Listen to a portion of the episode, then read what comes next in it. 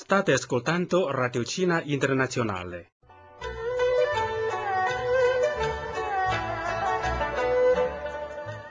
Parliamo cinese.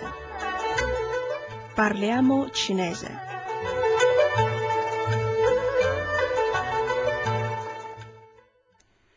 Nella lezione precedente abbiamo imparato il determinante verbale. Oggi vi illustreremo le frasi subordinate. In cinese esistono frasi il cui predicato è costituito da una costruzione di due verbi, il primo dei quali ha come oggetto il soggetto del secondo.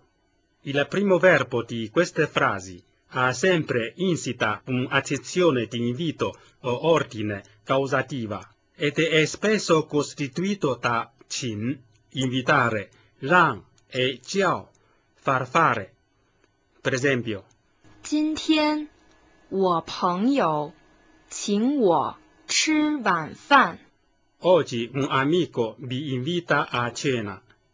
保罗让我告诉你，他今天不能来。 Paolo mi ha detto di dirti che oggi non può venire. 张老师叫我下午去他那儿。 Il maestro Zhang mi ha detto di andare da lui questo pomeriggio. Ora leggiamo insieme il seguente dialogo.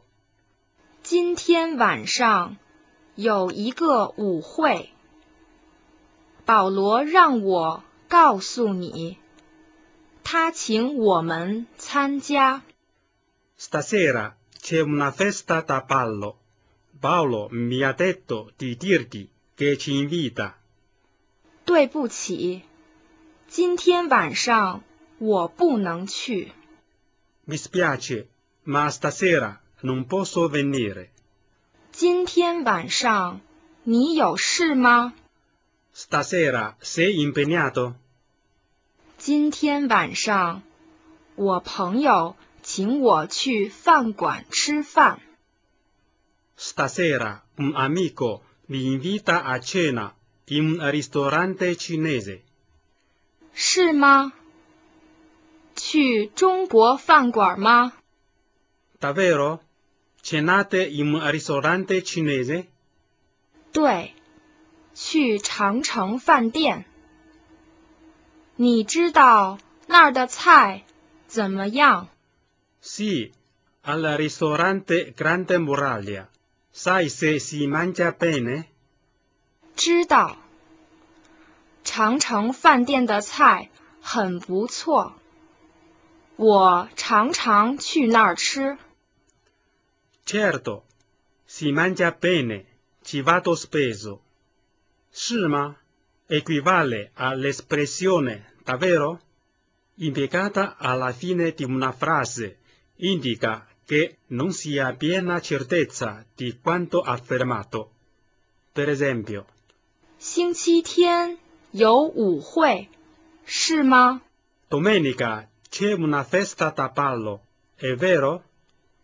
那个饭馆的菜很不错，是吗？ La cucina di quel ristorante è buona, no? 怎么 e cioè, ma yang sono avverbi interrogativi. Il primo viene impiegato prima del verbo quando si vuole fare una domanda su come si svolge un'azione.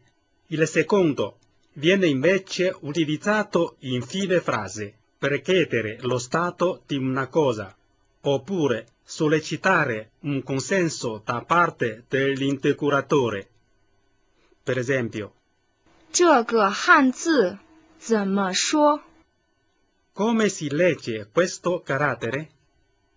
我们晚上去听音乐会，怎么样？ Stasera andiamo al concerto. Cosa ne dici? Qui Radio Cina Internazionale. Amici ascoltatori, vi abbiamo illustrato le frasi subordinate. Grazie dell'attenzione e a risentirci alla prossima lezione.